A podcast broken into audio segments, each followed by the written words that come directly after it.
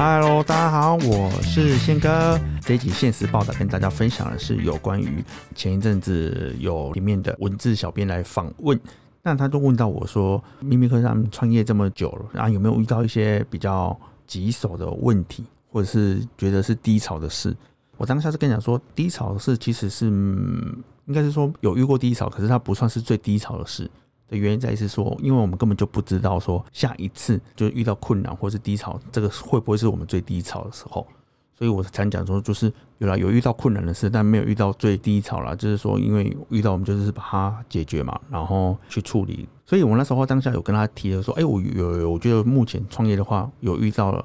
的最大的问题是什么？但我今天想要补充，就有这一集在补充我们另外一个，我认为也是一个很大的问题点，也是很多经营者他们一定都会遇到的问题。这个问题就是 Google 评分或者是网络评分的评分机制，好，就是所谓的刷星星啊，不管是刷五颗星啊、四颗星还是三颗星，还有遇到一些消费者他会自己写说三点五颗星，就 Google 明明就没有点五。在因为刚刚早期创业的时候，会有遇到一些消费者。需要被教育，那我常讲嘛，我认为说教育啊，教育这种东西其实它不是只有学校的事，对，它是学校，然后原生家庭，或是你的另外一半家庭，接下来才是职场。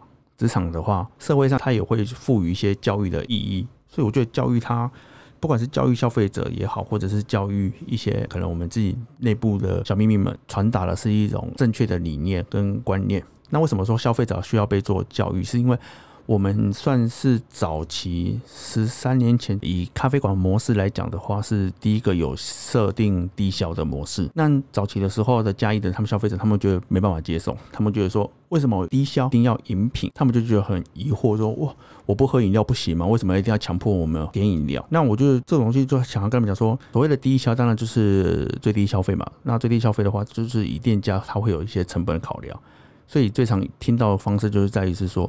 那我不喝饮料啊，我只只想要吃甜点啊，可以吗？啊，当然没问题啊。可是它就不是在我的低消范围之内啊。所以我们就说过，我们做教育的话，就是变成消费者他要尊重每一家店的游戏规则。你有选择权嘛？你可以选择说你要不要消费嘛。可是你不要，你进了之后，你却觉得不合理，为什么要低消饮品？早期的话，他们最常做的就是情绪勒索嘛，就是用 Google 的网络评价，他会给你刷刷一颗星。那用什么方式？会用集体式的。病毒式的方式去攻击你，然后在网络上谩骂，然后甚至有一些他的朋友为了要挺他，然后他没有来过哦，他没有来过，对，他也跟着一样刷刷一颗星。那这个东西对我来讲会不会有一种伤害？其实我讲过嘛，如果你听前几集，我就发现说我不太在乎那个信心，因为评分这个机制啊，Google 之后一定会去改变。我认为啦，至少我认为，因为因为它是一个很。你说公平性嘛，它其实没有所谓的公平性。那当然有时候我们去外线是也会去参考嘛，参考那那个评价的好跟坏。但其实它的重点是看得出来，你只要看内容啊，因为很多店家的行销就是说，你可能帮我。打五颗星，我就送你什么什么什么，这是最典型的，所以他的评价会突然间会被拉起来。可是那个都看得出来，因为你只要看消费者他是不是真的用心去评论，你就感觉得出来说他到底是透过行销去洗这个评论，还是真的是由消费者发自内心下去做这样子。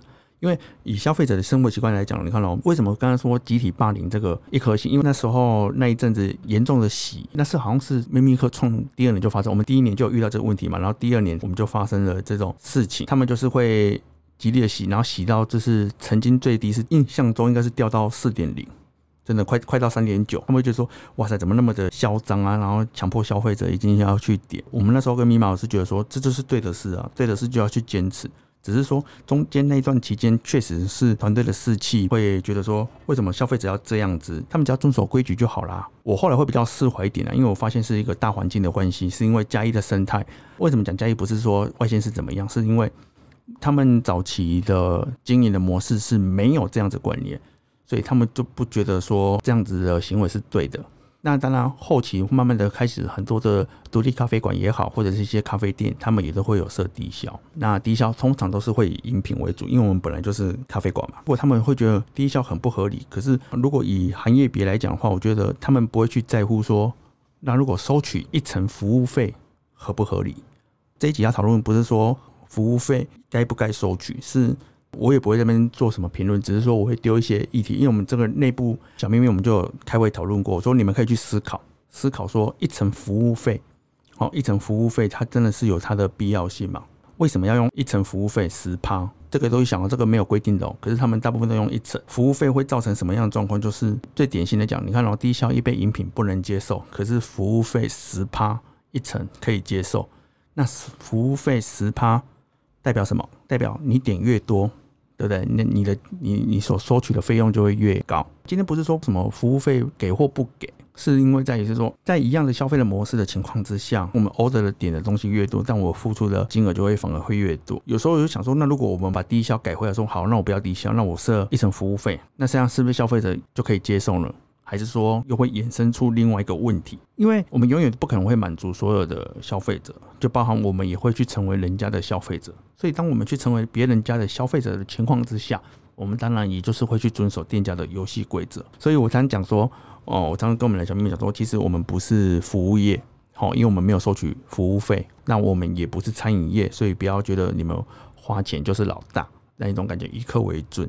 我觉得尊重这种尊是互相的尊。我讲讲，我们是比较像是制造业，我们制造生活感，制造空间感，制造一个等值的品质。今天花了钱买这杯咖啡，买这份甜点，我就会制造出等值咖啡给你。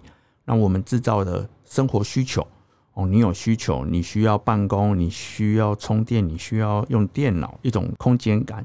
然后制造了城市的美学，把一些美的事物加入在我们的空间里面。所以我才讲说，我们不是服务业，所以千万不要把我们当做是服务业。我们也不是在乎说，不见得说每次都要评论星星，因为以消费者的情况，他喜欢一家店，他会常去。但他常去的时候，他不会因为他常去，然后给你很高的评价。但有可能一次，或者是那一次的状况刚好不如他的预期。他就会给你复评，所以我才会有前面讲说，星星的话它是参考啦，对我来讲是参考值，它不要当做是一种判断这家店的好坏。其实你真的要去深刻体会，你才可以感觉得出来。有给我们鼓励，我是很开心的。但我们觉得更需要是当面的鼓励，当面的直接讲，就是说可能在小秘密的面前啊，或者是在你们要离开的时候，不好意思的时候，因为很多会不好意思离开的时候才会说，哦，我们东西很好吃，很好喝。其实你们简单的讲的这句话，我们就觉得很开心了，会有一种正能量的那种感觉。因为有时候我跟前面讲嘛，我们也会成为别人的消费者。那我们去当其他消费者的时候，有些人他的态度啊，会让你觉得很喜欢、很舒服。我就会直接跟他们讲说：“哦，你讲话，你讲话真的很清楚哇！你讲话真的是让我觉得很了解，觉得他的态度很好。我们也不会说他服务很好，因为我们不觉得这是一种服务的感觉。你不需要去服务我，因为这只是你的。”工作之一嘛，你有胜任你这份工作，又把你这份工作给做好。那那时候被网络霸凌，我们是怎么撑过去？因为这些人普遍人都还在这座城市，但有些甚至我也知道是谁，但我不会予以追究，因为这些负评我都不会去删掉，没什么好删的啊，因为我们又没有做错事情，算是有一种警惕自己，说，哎，以后遇到这种事情的话，其实要勇敢。要勇敢的去面对，而不是很委曲求全，或者是很卑微的去说哦，我们会再改进，因为你没有做错，你在做对的事。当你在做对的事的时候，就必须要去做坚持。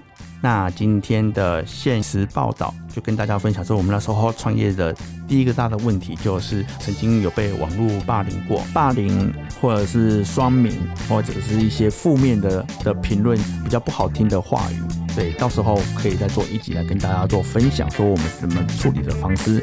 那今天也很谢谢大家收听我的现实报道，也请持续的锁定我们自家人频道，还有我们的现实报道现语录。谢谢大家，拜拜。